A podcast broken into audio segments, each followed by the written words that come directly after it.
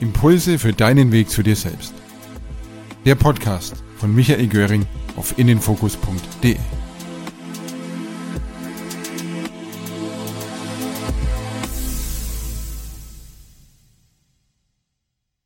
Der angekettete Elefant.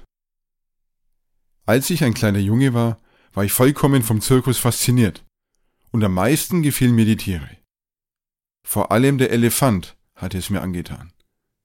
Wie ich später erfuhr, ist er das Lieblingstier vieler Kinder. Während der Zirkusvorstellung stellte das riesige Tier sein ungeheures Gewicht, seine eindrucksvolle Größe und seine Kraft zur Schau.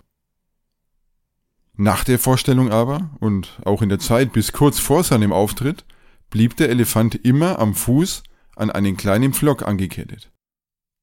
Der Pflock war allerdings nichts weiter als ein winziges Stück Holz, das kaum ein paar Zentimeter tief in der Erde steckte.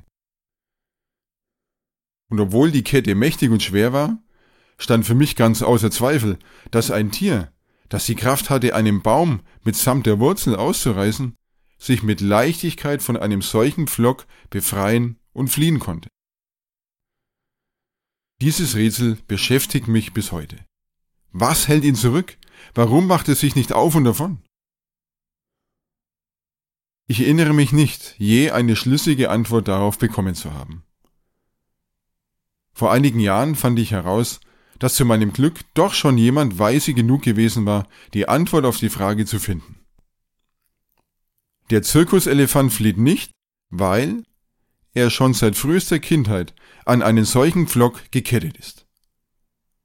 Ich schloss die Augen und stellte mir den wehrlosen, neugeborenen Elefanten am Pflock vor.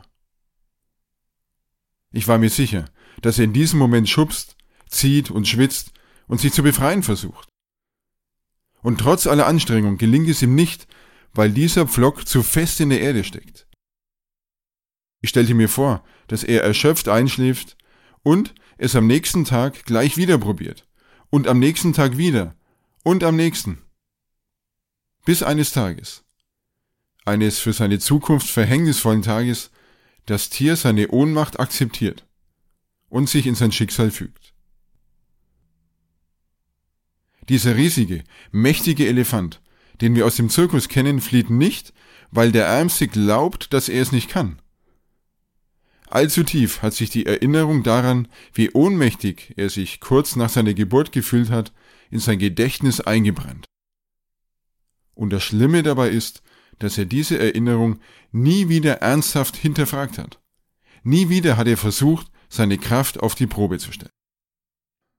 Von Georges Bouquet in dem Kinderbuch Wie der Elefant die Freiheit fand.